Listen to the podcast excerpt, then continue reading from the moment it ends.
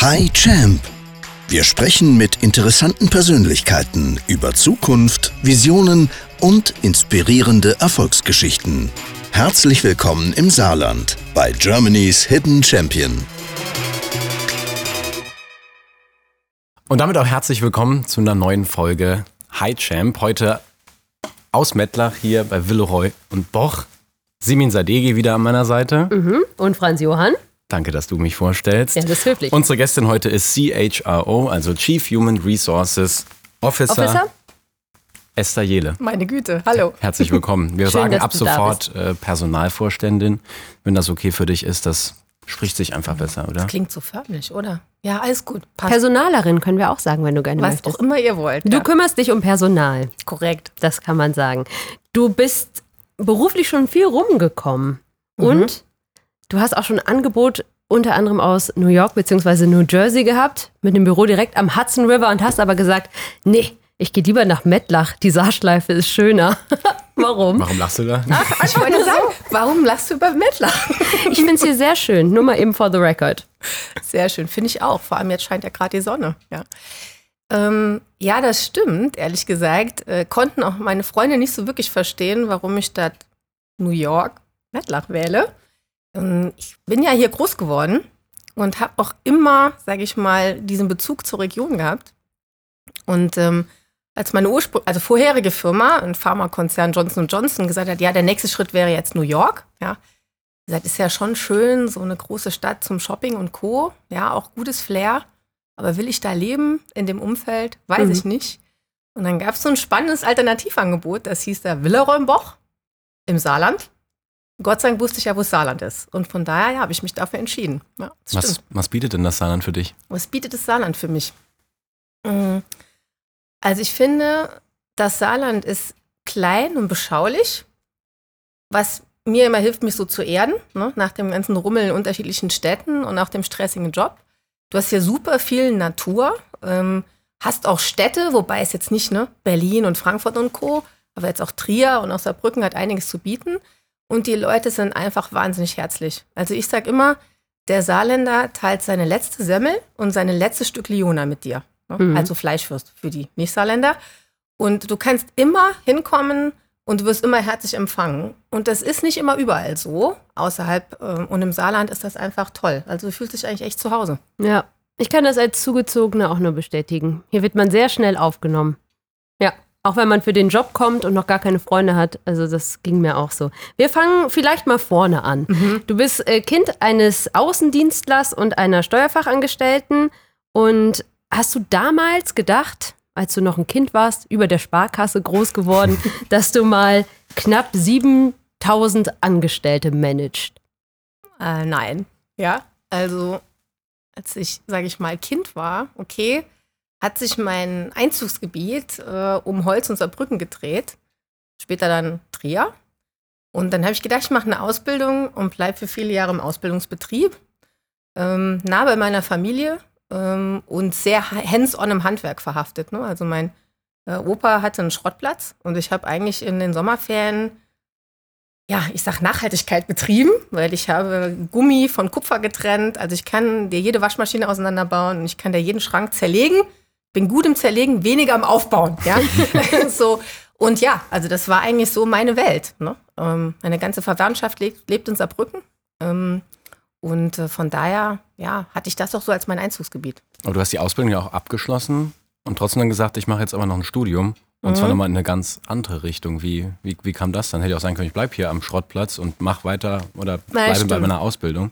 Also ich habe Abitur, also nach der Schule in, Saar, in der Nähe von Saarbrücken habe ich Abitur in Trier gemacht und dann habe ich meine Mutter gefragt, was soll ich denn jetzt tun? Da hat sie gesagt, guck mal, die haben eine Ausbildung in der Sparkasse ausgeschrieben, dann mach doch mal, Bank ist immer gut. Finanzen passt. Ist eine sichere Bank. Ist eine sichere Bank, hat sie echt gesagt, mach das, gute Basis. Ich sagte, naja gut, dann mache ich das mal. Und dann habe ich überlegt, ob ich dort weitermache.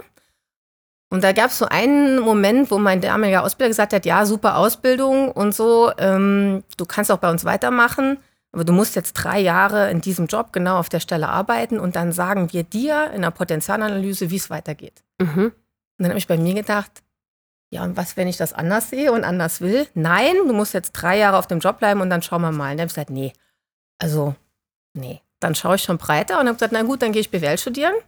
Und habe dann auch gesagt, so nach, naja, knapp 20 Jahren hier in der Region, dann gehe ich mal woanders hin. Ne? Mhm. Und dann bin ich zum Studieren nach Nürnberg und nach Prag. Und BWL ist ja etwas, was viele studieren, die dann erstmal nicht richtig wissen, was sie machen sollen. Erstmal BWL studieren, auch eine sichere Bank. Hattest du so den Moment, dass du irgendwann dachtest, von das Kind vom Schrottplatz über die Ausbildung, ich schaffe das hier vielleicht gar nicht? Mhm. Also in der Ausbildung ist es ja sehr strukturiert. Ne? Und da habe ich Finanzen geliebt, ähm, war da auch in der Kreditfinanzierung. Und im Studium bist du halt mit tausend äh, Kommilitonen zusammen und musst ja dich selber gestalten. Und an den ersten sechs Monaten habe ich gedacht, das wird nie was, das ist so theoretisch. Und ich bin halt extremer Praktiker. Ne? Also anpacken, Ergebnis sehen. Ob ich das mal schaffe. Ja? Ähm, und dann habe ich auch noch mich entsch entschieden, nachher Steuern zu studieren, weil ich eigentlich mal eine Wirtschaftsprüfungskanzlei wollte. Mhm. Und am Anfang des Hauptstudiums habe ich ein Praktikum gemacht in der Wirtschaftsprüfungskanzlei und habe mir gesagt, oh, ich glaube, das bin ich ich. Ich will doch in, Industrie, in die Industrie und habe praktisch äh, mein komplettes Studium gedreht auf internationales Management, weil ich mich dann breiter ausrichten wollte für die Industrie. Mhm. Ja. Aber ab dann habe ich gesagt, ach, ich schaff's es schon. Ne? Da hatte ich meine Struktur und dann hat das, hat das gepasst. Und dann kam das eine zum anderen. Da kann man auch sagen, du hast dich ordentlich ausprobiert. Also bis du dann dahin gekommen bist, wo du auch jetzt bist. So. Und ich meine, du äh, hast ja dann auch nach dem Studium hast ja dein Hobby dann zum Beruf gemacht. Mhm. Äh, da wird man jetzt, da werden Leute Berufsmusiker, weil sie sagen, ich liebe Gitarre spielen, ich will das, ich will dafür Geld bekommen. Andere werden Moderatorin oder Moderator. Sehr und schön. du wurdest Personalerin. Wie kommt's, ne? Ja. Das schönste Hobby der Welt. Jetzt lacht man nicht, das ist wirklich meine Leidenschaft sozusagen. Ja, ähm, ja also wie kam es dazu? Ich habe, ähm, sage ich mal, von ähm, ja, meinen Teenagerzeiten bis auch im Studium habe ich mir auch teilweise so finanziert, habe ich Jugendfreizeiten gemacht bei der AWO, ähm, in, der, in der Kirche. Und da ging es immer darum, okay, wie begeisterst du Kinder und Teenager? Äh, was machst du mit denen? Wie können die was lernen? Wie entfalten die sich? Und das fand ich wahnsinnig spannend. Ne? Und auch immer die Kombination zu, wie beschäftigst du die, aber wie förderst du auch Kreativität. Ne? Also meine Mutter ist Steuerfachangestellte, aber Künstler und mein Bruder ist auch Künstler.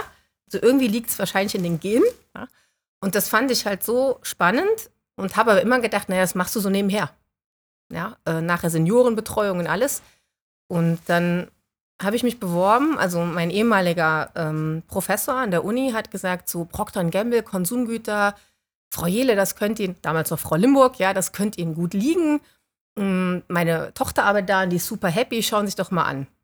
Und dann bin ich schon im Bewerbungsgespräch für Finanzen, Mhm. weil hat ja Finanz-Background, BWL-Background. Ähm, und dann haben die im, im Interview zu mir gesagt, was willst du denn eigentlich lieber machen, Finanz oder HR? Weil wir hätten für dich beide Praktika. Und dann habe ich gesagt, also eigentlich, wenn Personal so ist, wie es bei euch ist, würde ich gerne HR machen. Und da bin ich jetzt 20 Jahre. Natürlich in anderen Unternehmen, aber immer in ähnlichen Rollen, weil, um auf die Frage zu kommen, ich finde, ein Herzstück eines Unternehmens sind Mitarbeiter. Unglaubliche Individuen, ja, mit wahnsinnigen Herausforderungen, aber auch Möglichkeiten. Und das ist für mich eine Profession. Und deswegen, ja, habe ich meine Leidenschaft zum Beruf gemacht. Man stimmt. merkt auch, dass du dafür brennst. Ja, und Also- du beschwerst dich zu Recht, dass wir uns darüber lustig machen, weil erstmal Personalmanagement klingt so trocken, aber so wie du das erzählst, also könnte ich mir das auch fast vorstellen. Also ich kann dir sagen, ich kann, glaube ich, ein ganzes Buch über Stories schreiben, wahrscheinlich. Ein paar sind geheim. Aber ja, es sind halt sehr vielfältige, ja, unterschiedliche Personen in unterschiedlichen Kulturen. Hm. Und dann ging es eigentlich relativ fix in diesem Bereich für dich äh, bergauf, eigentlich auch steil. Mit 26 warst du die jüngste Personalleiterin und ähm, glaube auch eine der wenigen Frauen in dem Umfeld. Mhm. Richtig? Wie war das damals für dich? Mhm. Also ich war damals verantwortlich für Personalmarketing und Recruiting bei Procter Gamble, also paar mh, 3000 äh, bis 5000 Mitarbeiter und da war die Aufgabe, ne, zu Mitarbeiter für die Zukunft einzustellen. Und dann bist du in externen Foren, wo es darum geht, okay, was ist die Recruiting der Zukunft, wie gewinnst du Fach- und Führungskräfte in der Zukunft. Und ja, da war ich die Jüngste und ehrlich gesagt zwischendrin auch die einzige Frau, weil du dich mit deutschen Personalleitern getroffen hast. Und zu der Zeit waren das alles Männer Mitte 50 plus. Hm. Und dann kam ich halt an und dann war er so, naja, total jung und du managst komplett Deutschland, Österreich, Schweiz. Echt jetzt? Ja. Und es war schon doch eine Herausforderung, dich da zu positionieren. Und die amerikanischen Konzerne glauben halt viel an Potenzial und Talent zu fördern und dich ins kalte Wasser zu schmeißen und dann schwimmen. Wenn du Support brauchst, kriegst du den, aber schwimmen musst du selber. Ja. Aber bist du so eine, die das auch mag, ins kalte Wasser geschmissen zu werden? Also ich hätte das mit 26, glaube ich, nicht gekonnt. Ja, also ich war schon immer sehr selbstständig. Ne? Und ich finde, so eine Ausbildung bereitet sich auch ganz gut drauf vor. Da hast du eine gute Basis. Und klar, ich habe mein Studium selber finanziert. Ne? Von zu Hause gab es immer Support, aber finanziell halt nicht so viel. Ne? Meine Eltern haben mich gekriegt, da waren die 20. Ja? Und äh, ich bin immer sehr selbstständig erzogen worden. Entscheide selber, du musst deinen Weg finden. Wenn es nicht passt, korrigier die Route. Und von daher war das, also habe ich mir auch diesen Freiraum gewünscht, ne? zu gestalten und halt aus Fehlern zu lernen und zu adaptieren.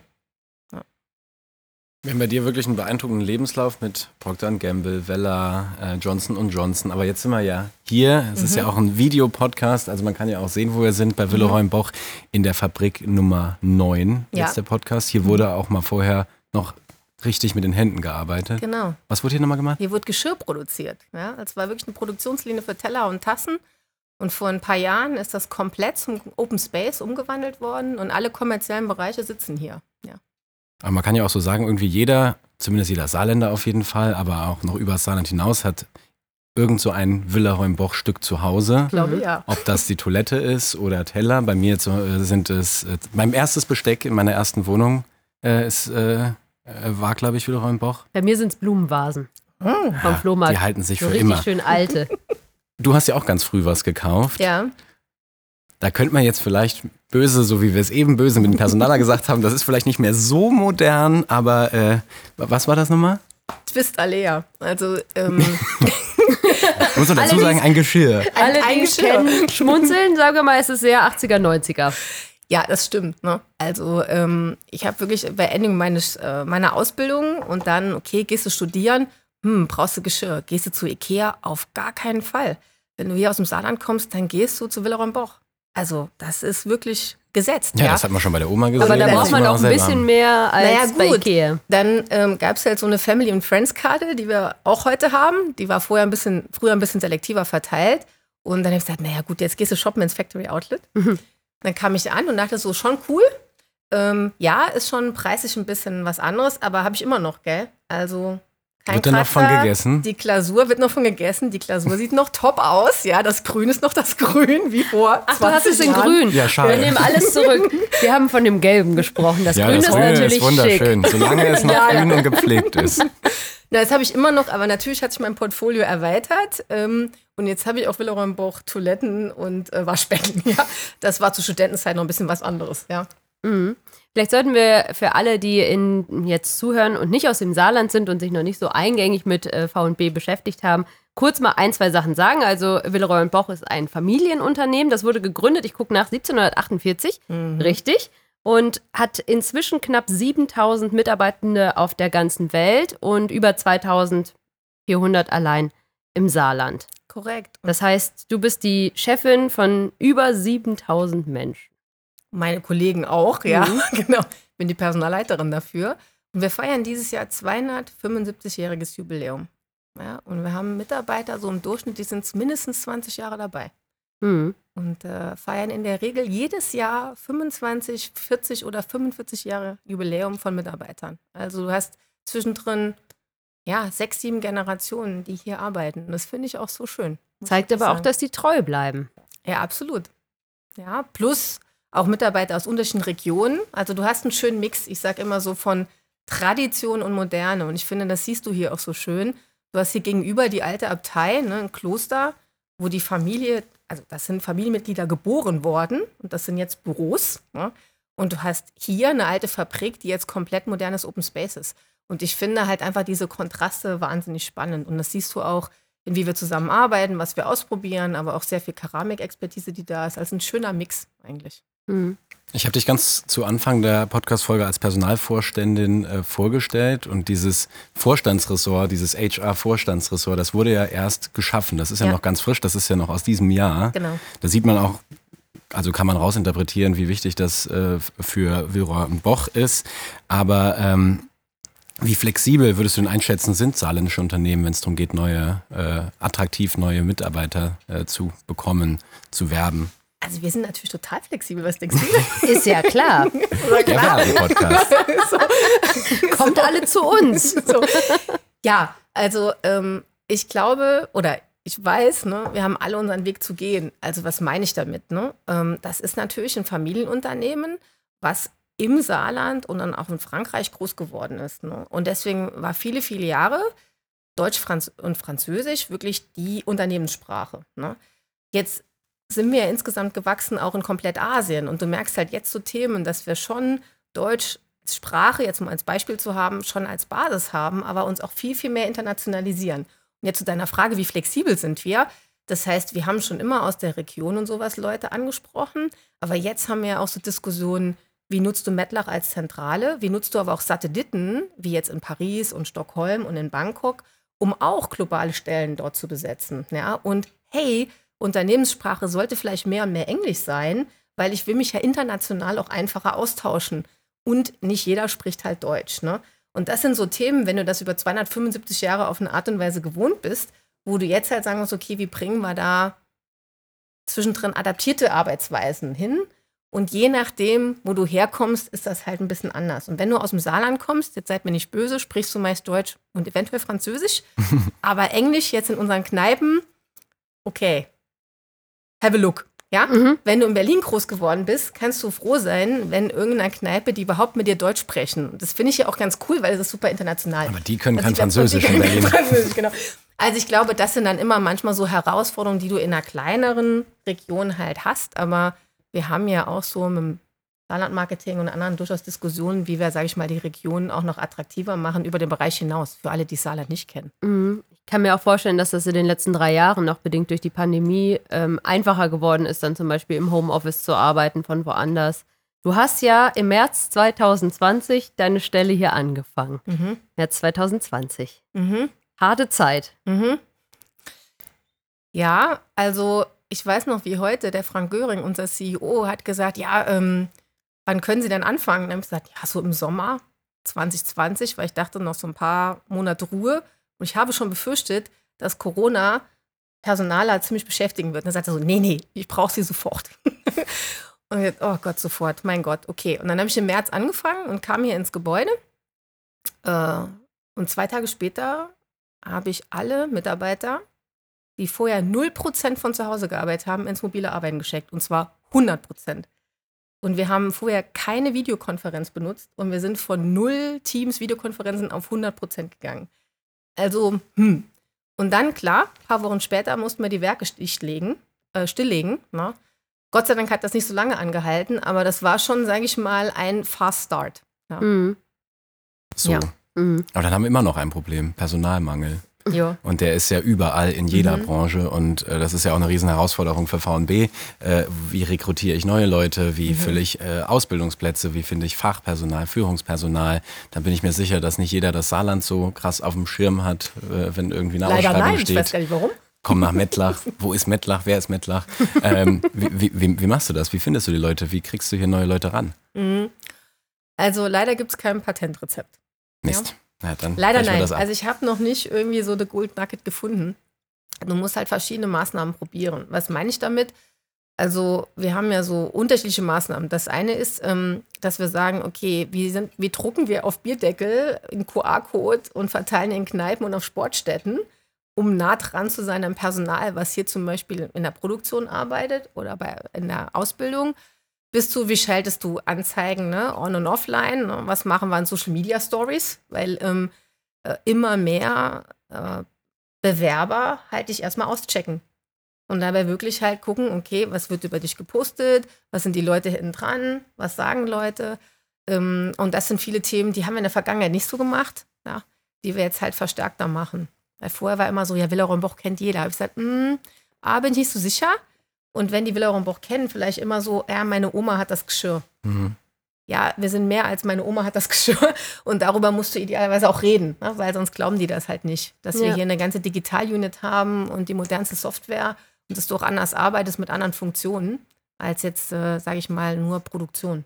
Da bist du bestimmt mit der Zeit zu einer richtigen Saarland-Botschafterin geworden, oder? Ist das so? Ich weiß nicht. Muss man ja eigentlich, wenn man das anderen Leuten schmackhaft machen Das will. stimmt. Ne? Es hat gut, gut, wenn du hier groß geworden bist und hier gelebt hast, dann kannst du äh, auch davon erzählen. Ne? Und zwar besser, als wenn du jetzt irgendwie eine Broschüre gelesen hast. Ja. Ja, wenn du in Berlin jemanden auf der Straße treffen würdest und sagst, zieh doch zu uns nach Mettlach oder ins Umfeld, was würdest du, welche Argumente würdest du da wählen? Mhm. Äh, mehr Wohnraum und günstiger Wohnraum. Mhm. Natur direkt vor der Tür. Keine Staus, weil ganz ehrlich, hier kannst du sogar mit dem Fahrrad hinkommen, mit dem E-Bike und äh, mit dem Zug direkt nach Trier fahren. Also in Berlin hätte ich da schon ein paar Argumente. Mhm. Ja. Ähm, und sie können ja dann auch den Berliner Vibe mitbringen, was viel auch Kunst und Kultur. Natürlich fairerweise, gell, man muss auch die Kirche im Dorf lassen. Du musst halt wissen, was du willst, weil es ist kein Berlin, Mhm. ja, sondern es ist eine schöne Region mit Hands-on-Leuten, mit super herzlichen Leuten, mit viel Natur, gutem Wohnraum, spannenden Jobs. Aber es ist keine, es ist nicht Berlin. Nee. Ist aber auch schön. Aber ich kann ja auch nach Berlin mit dem Zug fahren oder nach Paris, was dreieinhalb Stunden entfernt ist. Ja. Sogar So. nur anderthalb mit dem Zug.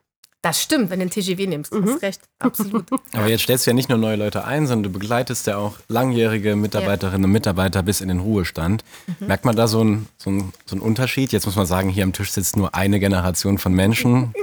Eine, in der wir alle gleich sind. Aber so? ja, das ist so. Aber merkt man, für die, die das auch hören, die sind sich deshalb voll bewusst, aber merkt man einen Unterschied zwischen Babyboomern und Gen Z zum Beispiel? Oh ja. Also ich muss euch ja ganz ehrlich sagen, es war noch nie so hart zu rekrutieren und, äh, sage ich mal, Gen Z zu motivieren. Ja? Ähm, und Babyboomern klarzumachen, dass einfach andere Fokusbereiche und andere Sachen wichtig sind. Ja, dass also ich Arbeit glaub, du nicht hast- alles ist. Ja, also ja, und die Arbeit nicht alles ist und warum das tun und mit wem das tun. Also ganz ehrlich, als ich früher Interviews geführt habe und auch ich selber, ne, dann hast du gefragt, so lieber Kandidat, erzählen Sie mir, warum passen Sie zur Firma? Was haben Sie mitgebracht? Ne? Wie holistisch ist Ihr Lebenslauf? Wie stringent ist Ihr Lebenslauf? Das frage ich heute nicht mehr. Da bin ich komplett raus, okay? Da muss ich eher sagen, warum könnte Villaron Boch was für Sie sein? Und wen treffen Sie dort? Und das ist jetzt schon für Babyboomer oder auch für meine Generation schon ein Riesenstretch, gell? Also, dass die Firma sich mehr verkaufen muss als der Kandidat. Okay, ich mache jetzt ein bisschen schwarz-weiß, ja. Und das, wenn es halt nicht passt, oder du sagst, früher hast du für eine Karriere gesagt, okay, ich ziehe überall hin. Mhm. Karriere ist spannend, ich mache das. Ich habe vielleicht noch irgendwie meine Familie gefragt, kommt ihr mit? Ja. Ähm, heute hast du ganz andere Diskussionen. Ja, warum sollte ich das tun? Und will ich wirklich mein soziales Umfeld aufgeben? Und kann ich nicht 100% mobil arbeiten? Mhm. Das war keine Diskussion. Ja. Äh, Und ja, spannend, herausfordernd. Das Bewerbungsgespräch einmal umgedreht. Da ergibt der Name dann in andere Richtungen Sinn, wenn ihr euch sozusagen bewerben müsst bei Ja. euren Mhm. Bewerbern. Ja, du musst das verkaufen. Ja. Aber du managst ja jetzt nicht nur Leute auch hier, sondern auch in den, in den anderen Ländern, Mhm. in denen produziert wird, ob jetzt in Ländern wie in Schweden in, Mhm. oder in Bangkok und Mhm. da gibt es ja dann wahrscheinlich auch Unterschiede, oder? Ja, absolut. Also du merkst halt, ich meine, ich finde das ja so faszinierend, wenn du in so viel, mit so vielen Nationen zusammenarbeitest, dass, sag ich mal, die Kulturen und auch die Anforderungen komplett andere sind. Ne? Also ähm, wenn du jetzt in asiatischen Standorten bist, da ist noch, sage ich mal, der Wert der Arbeit und was du dort ablieferst, aber auch was du dann dort verdienst, ist extremst. Ne? Also die gucken halt dann auch zwischendrin höher, weiter, schneller. Das meine ich gar nicht respektierlich, aber es ist ein anderer Fokus sozusagen. Ne? Ähm, wenn du jetzt in bestimmten westeuropäischen Ländern unterwegs bist, ist sehr viel mehr diese Balance zwischen Privat- und Berufsleben. Ne? Und was bietet das Umfeld noch? Ich meine, zum Beispiel in Nordeuropa auch ganz viel, was machen wir in Nachhaltigkeit, was machen wir bei Purpose, ja? Und ähm, das sind halt andere Herausforderungen und auch Themen, die du bespielen musst, sowohl für die Mitarbeiter, die im Unternehmen sind, als wenn du Kandidaten gewinnen willst. Ne? Für einen globalen Konzern musst du ja schon einen großen Blumenstrauß bieten. Ja, wie kann man sich da auch einarbeiten, wenn man auf einmal mit Leuten hier aus dem Saarland zu tun hat, aber dann auch mit Menschen aus China oder aus Thailand?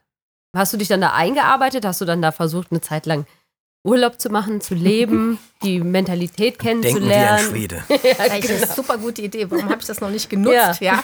Halbes Jahr lang in Ähm, China Urlaub, dann ein halbes Jahr mm. lang in Thailand. Fände ich ja mega. Leider ist irgendwie die Agenda, lässt das nicht so ganz so zu. Man nennt es Recherche. Recherche, stimmt. Das sollte ich mal jetzt, ja, das sollte ich mal genau überlegen. Mm, Ja, also du hast natürlich super viele äh, Videokonferenzen, ja, äh, wo du unterschiedliche Arten und Weisen von Onboarding hast. Und natürlich machst du auch Business-Trips in die unterschiedlichen Länder. Sowohl gut die unterschiedlichen Büros zu sehen, als auch die un- unterschiedlichen Produktionen zu sehen. Aber so arbeitest du dich normalerweise ein.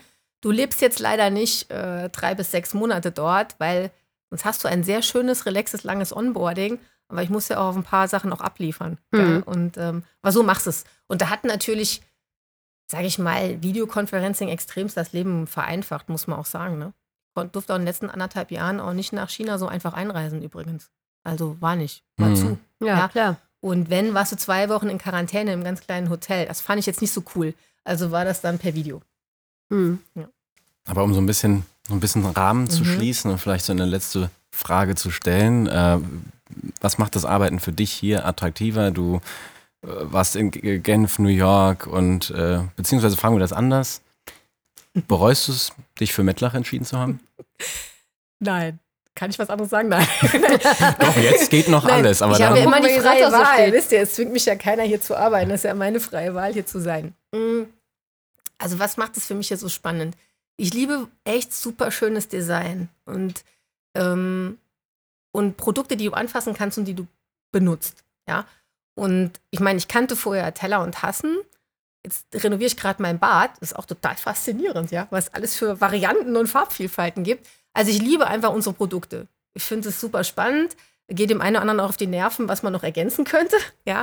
Ähm, für dein Badezimmer für zum Beispiel. Badezimmer. Ich bräuchte da noch. Ich habe da mal was anderes. Oder so. Ich hätte eine andere Farbe, könnte ich in meinem Portfolio aufnehmen.